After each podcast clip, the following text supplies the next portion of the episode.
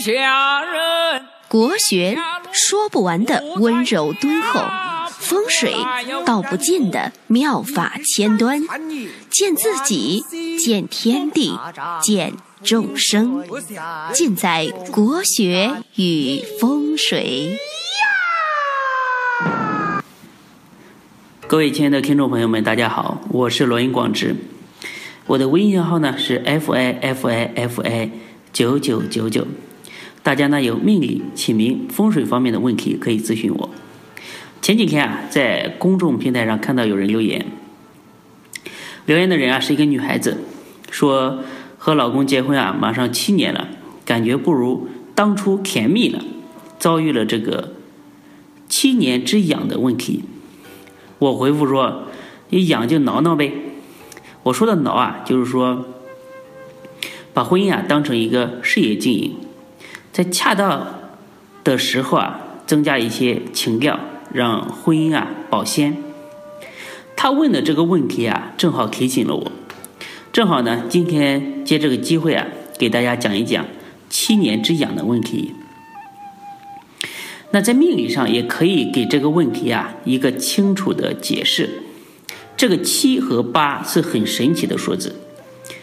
大家如果读过《黄帝内经》的话，知道男人的生命周期啊是以八为节点，那女人的生命周期啊是以七为节点。在修行打坐的时候啊，也很重视七和八这两个数字，甚至呢，在人的轮回啊也和这些数字有关系。所以，为什么说死人要做头七啊？那这些东西啊，有机会呢再给大家展开来讲。那要明白为什么会有七年之痒这个问题呢？首先呢，给大家普及一个概念，就是说，在男人、女人的八字当中啊，分别什么代表着另外一半？在男命当中。财星呢是代表着老婆，因为我克者为财，财是我拥有的，所以呢财星为七星。那在女命当中啊，官星代表着老公，克我者为官嘛，克代表一种归属。古人说嫁鸡随鸡，嫁狗随狗，那这个官星呢代表老公，那理解了这个概念啊就。比较好理解为什么会有七年之痒的问题。那经过研究发现啊，一般男人啊结婚的年份啊，必定是财星入命的年份，而女人结婚呢是官星入命的年份，就是说很大比例啊都是属于这种情况。当然呢，这个也不能说绝对，因为八字的这个局啊、格局啊千变万化，并不是说每个人啊都生的那么标准。只能说呢，大部分都符合这个规律。那比如说，我们来举一个例子，一个甲木日元的人，大家知道木克土，那以己土为正气。那么我们以己土往下数七位，就是己庚辛壬癸甲乙。大家看到没有？数到第七位的时候啊，正好是乙木。那乙木呢是甲木的劫财星，是专门克己性的，所以呢就特别容易出现婚姻的问题。那看完了男人，我们再看一下女人为什么会有七年之痒。同样，女人结婚的年份啊，一般是官星入命。假如说一个女性的八字是甲木日元，那么她的夫星正位呢就是辛金。我们呢从辛金往下数七位。那辛壬癸甲乙丙丁，大家看到没有？正好到丁火的这个位置。那丁火呢是甲木的伤官星，是客观性的，就是说也会出现这个夫妻不和的这样一个现象。我以甲木来举例，大家呢对于其他十个呃天干呢都可以举一反三，以此类推。所以说呢。为什么会有七年之痒的问题？就是逢七年的时候啊，就会遇到一个对婚姻有伤害的心。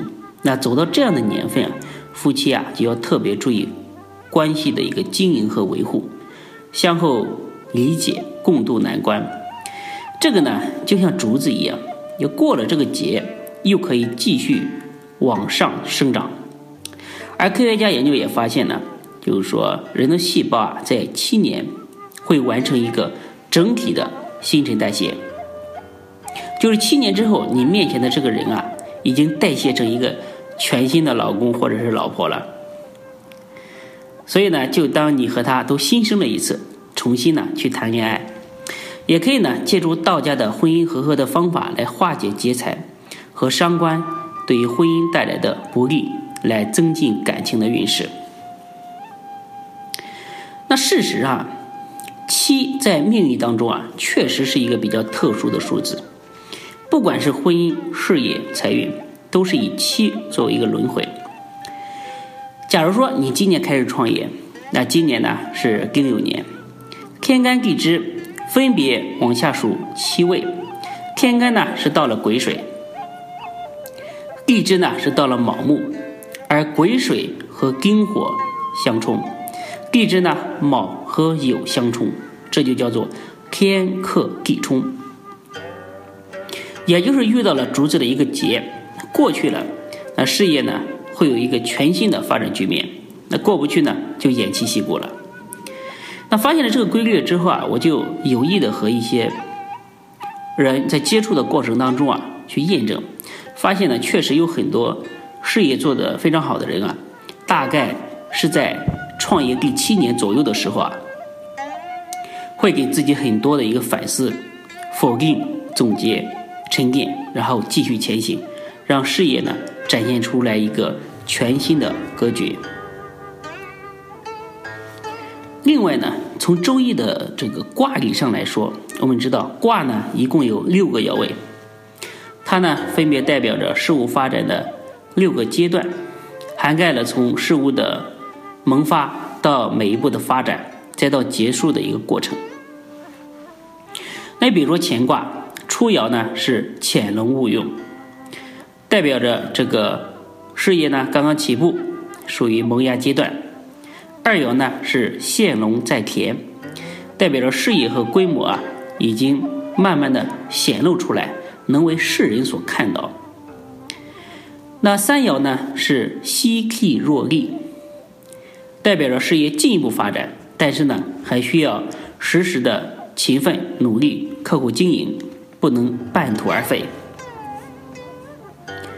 那四爻呢是祸要在渊，表示经过努力，事业呢进入一个关键的时期，面临着艰难的选择，但是呢前途非常的光明。五爻呢是飞龙在天，表示呢事业处在如日中天的阶段。那到了第六爻就亢龙有悔了，月满则盈，高处不胜寒了，从而呢萌生退意。要么呢就退居二线，纵情山水了。这个呢是古人的大智慧。有任何事情到了第六个阶段，往第往第七步走的时候啊，必然会有一个大的变化。所以呢，大家在人生当中啊，一定要非常注意对这个七的把握。拥有这个智慧啊，才能把眼光放得更长远，清晰的知道自己到底在哪个时期。好了，今天关于七七年之痒和数字七呢，就给大家讲到这里。希望大家呢，呃，可以多了解这方面的知识，增加对数字七的一个研究，可以在事业和生活上能够对自己呢有所帮助。那感谢大家的收听。